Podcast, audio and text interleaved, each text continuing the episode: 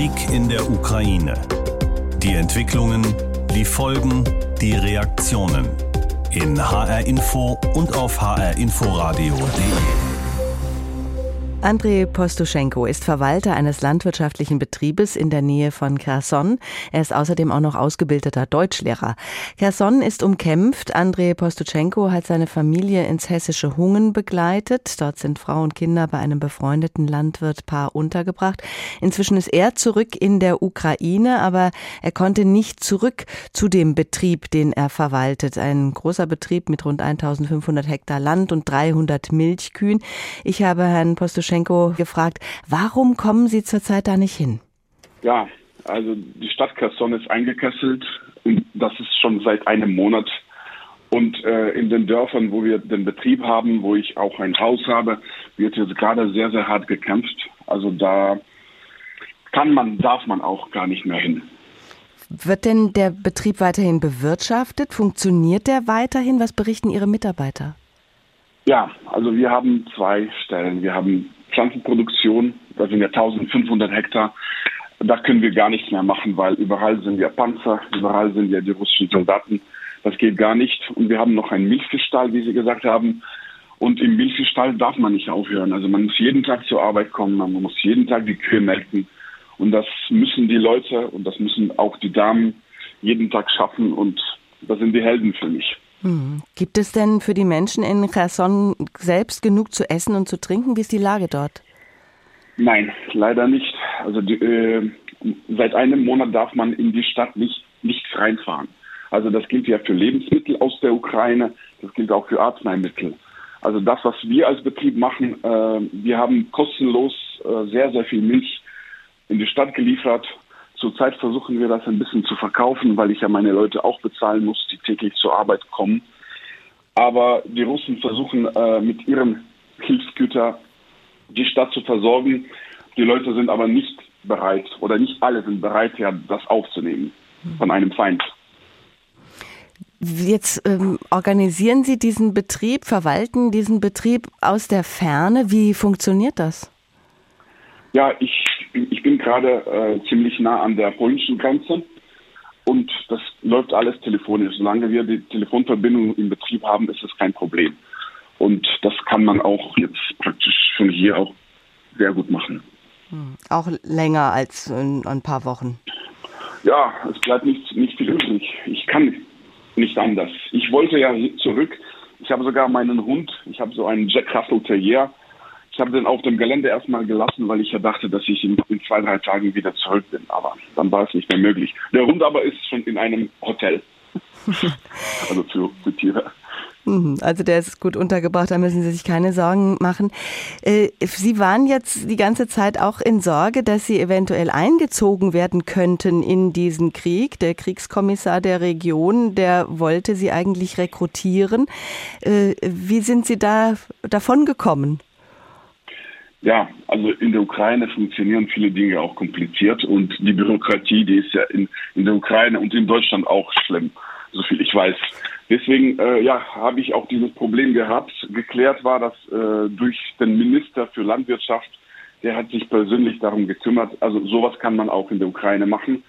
Und jetzt äh, wird ja mein, mein, meine Deutschkenntnisse werden jetzt für was anderes gebraucht.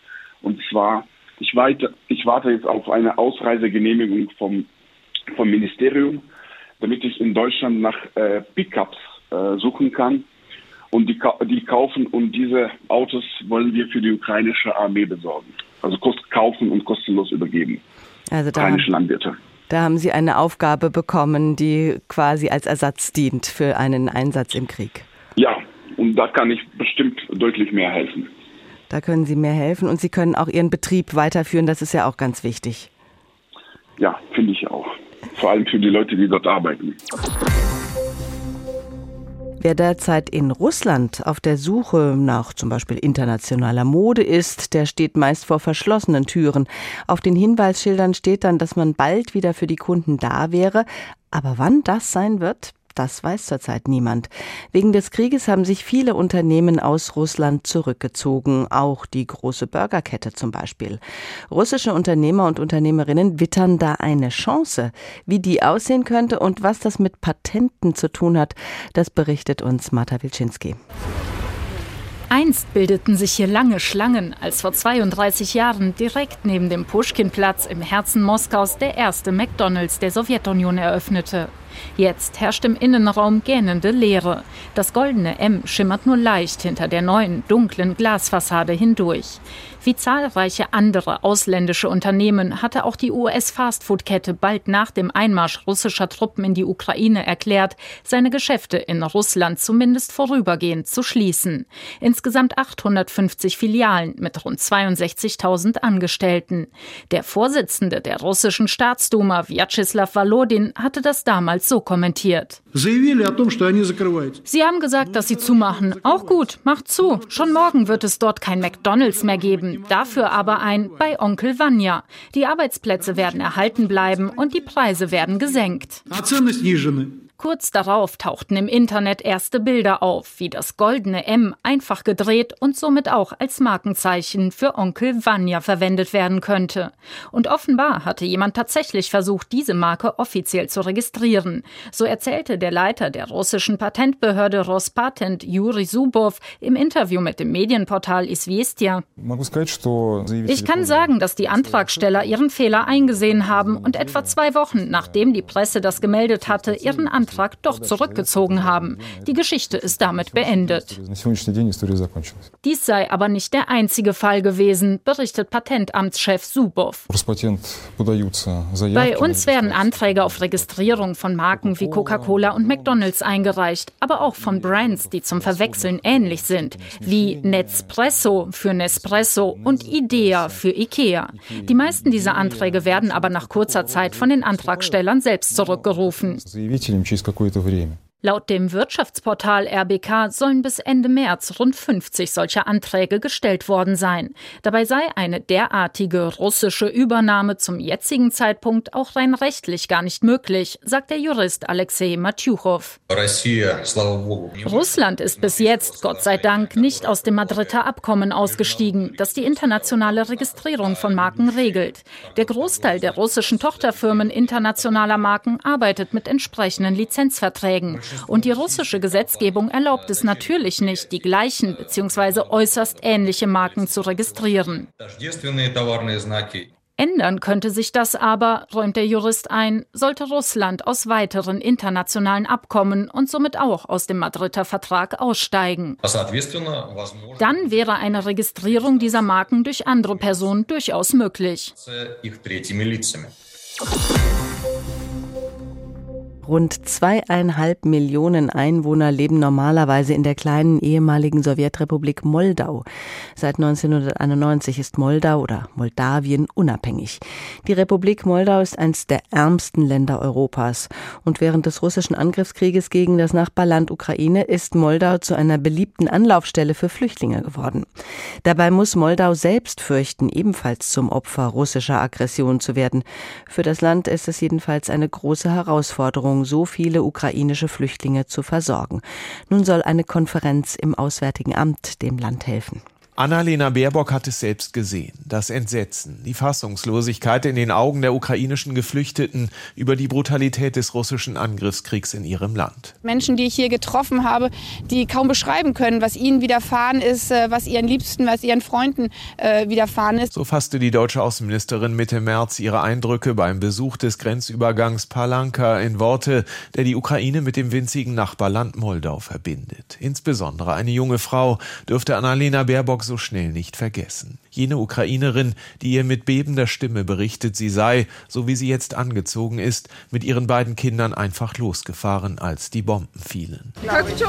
Es ist der kurze Moment, in dem Annalena Baerbock mehr Mutter als Ministerin ist. Sie hat selbst zwei Töchter. Was die deutsche Außenministerin an diesem Tag aber auch gesehen hat, ist die, wie sie es ausdrückt, beeindruckende Hilfsbereitschaft der Moldauerinnen und Moldauer. Als kleinster Nachbar trägt Moldau einem Verhältnis zu seiner Größe und vor allen Dingen im Verhältnis zu seiner Wirtschaftskraft eigentlich die größte Last in diesen Tagen. Sagte Baerbock damals an ihren Außenministerkollegen aus Moldau gerichtet. Fast 400.000 Flüchtlinge hat die kleine Republik nach UN-Angaben mittlerweile beherbergt. Und auch wenn die Mehrheit davon weitergereist ist, gemessen an der Einwohnerzahl von rund 2,5 Millionen, ist das immer noch sehr viel. Aber auf Dauer können sie das nicht alleine tragen, stellte Baerbock bei ihrem Besuch in dem ukrainischen Nachbarland fest. Inzwischen ist die Hilfe angelaufen. Per Luftbrücke wurden bereits geflüchtet Geflüchtete direkt nach Deutschland ausgeflogen. Auch andere Staaten haben Unterstützung zugesagt. Nach Informationen des ARD Hauptstadtstudios stockt das Bundesentwicklungsministerium sein Hilfspaket für Moldau pünktlich zur Konferenz in Berlin jetzt kurzfristig von 35 auf 40 Millionen Euro auf. Ein Land, in dem das durchschnittliche Monatsgehalt bei lediglich 360 Euro liegt, treffen die wirtschaftlichen Auswirkungen des Krieges naturgemäß besonders hart. Insofern sind das äh, unsere Erwartungen, dass da natürlich die internationalen Bemühungen, Moldau zu entlasten, weitergehen als Gemeinschaftsanstrengung. So die Sprecherin des Auswärtigen Amtes Andrea Sasse. Hinzu kommt die beständige Sorge, Russlands Präsident könnte sein Augenmerk nach der Ukraine auch auf Moldau richten. Den Putin-Satz, die größte Katastrophe des 20. Jahrhunderts sei der Zusammenbruch der Sowjetunion gewesen, hat man in Moldau sehr wohl vernommen. Ein Teil des Landes befindet sich bereits unter russischer Kontrolle. Die Region Transnistrien, die sich mit Hilfe von Truppen aus Moskau in den 90er Jahren von der Zentralregierung lossagte, die aber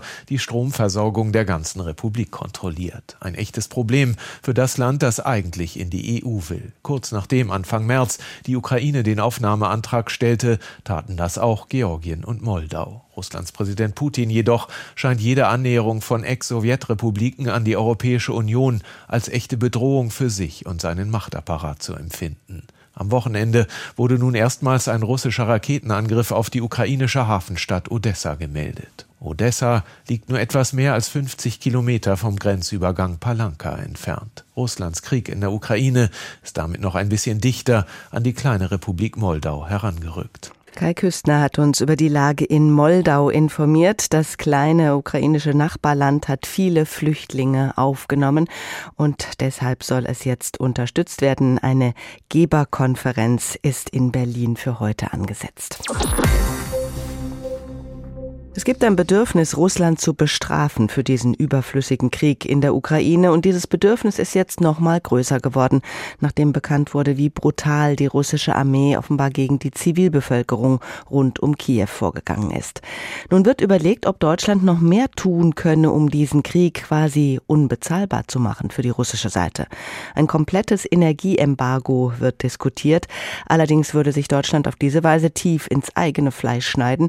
Und ob Deutschland seine Wirkmöglichkeiten hier nicht überschätzt? Hans-Joachim Viehweger über die Debatte. Bei der Frage nach einem Energieembargo verlaufen die Fronten mitten durch die Parteien. Der grünen Politiker Anton Hofreiter fordert einen schnellen Boykott, gerade angesichts der schrecklichen Bilder aus Butscha. Wir zahlen jeden Tag Hunderte von Millionen an Russland. Das Gasembargo ist da der schwierigste Teil, aber angesichts der Verbrechen Russlands bin ich der Meinung, dass es notwendig ist. Unabhängiger werden von Russland ja, aber kein Embargo von heute auf morgen, sagt dagegen Hofreiters Parteikollege Wirtschaftsminister Robert Habeck.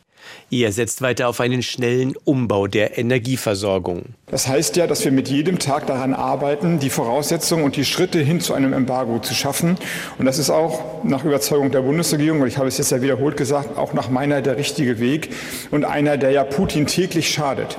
Während wiederum CDU-Außenpolitiker für den schnellen Boykott werben, liegt der CSU-Vorsitzende Markus Söder eher auf der Linie von Habeck. Ein Hals-über-Kopf-Ausstieg aus dem Gasbereich führt zu massivsten Einbrüchen der deutschen Wirtschaft, zu massivsten Verlust von Arbeitsplätzen. Wirtschaftswissenschaftler haben ausgerechnet, dass das Aus für Energie aus Russland die Wirtschaft hierzulande tatsächlich massiv beeinträchtigen würde.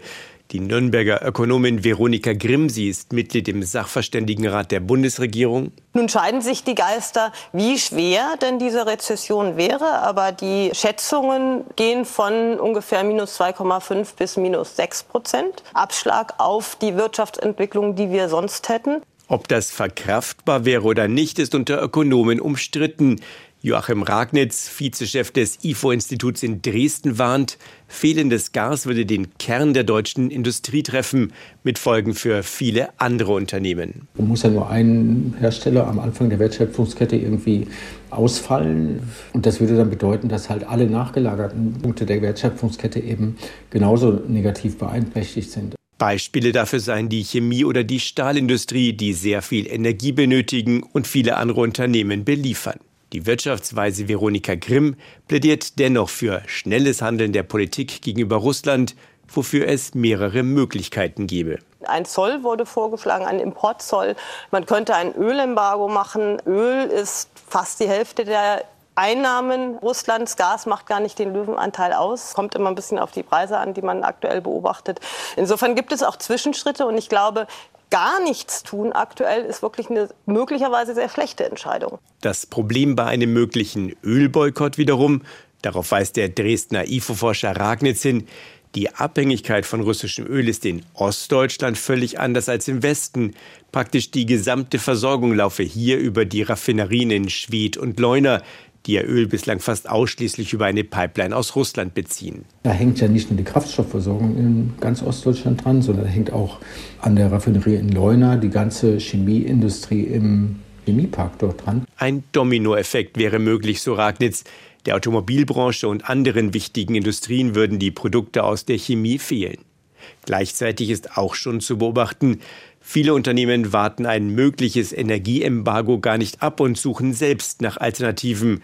Der französische Totalkonzern beispielsweise, der die Raffinerie in Leuna betreibt, will Ende des Jahres nahezu unabhängig vom russischen Öl sein. Und manche mit russischem Öl beladene Tanker finden dagegen bereits heute keine Abnehmer mehr. Der Krieg bringt viele Menschen dazu, ihre Heimat zu verlassen. Viele Flüchtlinge kommen in Nachbarstaaten erstmal unter oder ziehen nochmal weiter. Besonders betroffen ist Moldau, ein Nachbarstaat der Ukraine, der sowieso schon unter schwerer Armut zu leiden hat. Nun kommen auch noch tausende Flüchtlinge in das sehr kleine Land. Um Moldau zu unterstützen, hat das Auswärtige Amt für heute zu einer internationalen Geberkonferenz geladen. Über die Situation in Moldau habe ich gesprochen mit Katja Christina Plate. Sie ist Leiterin des Auslandsbüros Rumänien und Republik Moldau der CDU-nahen Konrad-Adenauer-Stiftung. Ich habe Sie gefragt, wie ist die aktuelle Situation für die Flüchtlinge in Moldau? Wenn die Flüchtlinge aus der Ukraine in die Republik Moldau kommen, dann sind sie zuerst mal in Sicherheit. Die Republik Moldau ist aber, Sie haben es in der Anmoderation schon gesagt, auch das ärmste Land in Europa. Damit die Hörer sich das vorstellen können, also das Bruttoinlandsprodukt der Moldau war 2020 12 Milliarden Euro. Ungefähr vergleichbar von der Größe ist bei uns in Deutschland Baden-Württemberg und da liegt das Bruttoinlandsprodukt bei ungefähr 500 Milliarden. Das, glaube ich, gibt eine Größenordnung. In der Republik Moldau, wenn die Flüchtlinge ankommen, werden sie zu 95 Prozent in Privatunterkünften aufgenommen. Das heißt, die Moldauer öffnen den Ukrainern ihre Häuser, obwohl sie selber tatsächlich arm sind. Und ähm, es gibt auch humanitäre Hilfe von Seiten des Staates. Ähm, die kommt mittlerweile auch über die internationalen Hilfsorganisationen ins Land, aber auch von Nachbarländern wie beispielsweise Rumänien wird äh, humanitäre Hilfe weitergegeben an die Republik ähm, Moldau, damit diese die ukrainischen Flüchtlinge unterstützen kann. Also da ist die Hilfsbereitschaft enorm, so viele in privaten Unterkünften, das ist wirklich beeindruckend. Jetzt wurden ja auch schon ukrainische Flüchtlinge ausgeflogen, zum Beispiel auch nach Frankfurt. Wie geht denn ein Land, das selbst in unbeschreiblicher Armut lebt, damit um, dass den Nachbarn jetzt so massiv geholfen wird? Also in der Republik Moldau hat man unmittelbar nach Kriegsbeginn den Angriffskrieg Russlands auf die Ukraine ganz klar und auf das Schärfste verurteilt. Die in der Republik Moldau ähm, hat, hat die Präsidentin sofort gesagt, dass alles getan wird, um humanitäre Unterstützung zu leisten. Es gibt also überhaupt keinen Neidfaktor in Bezug auf die Hilfe, die der Ukraine zukommt. Ganz im Gegenteil, man wünscht sich in der Republik wirklich Frieden für das Nachbarland und würde es sehr begrüßen, wenn beide Länder in der Zukunft Schritt für Schritt gemeinsam in Richtung Beitritt zur Europäischen Union gehen könnten. Ja, denn Moldau hat ja auch ein Problem mit Russland. Transnistrien ist eine autonome Region in der Republik Moldau an der Grenze zu Russland, gleich neben der Ukraine. Bereits 1991 hat sich Transnistrien als unabhängig erklärt.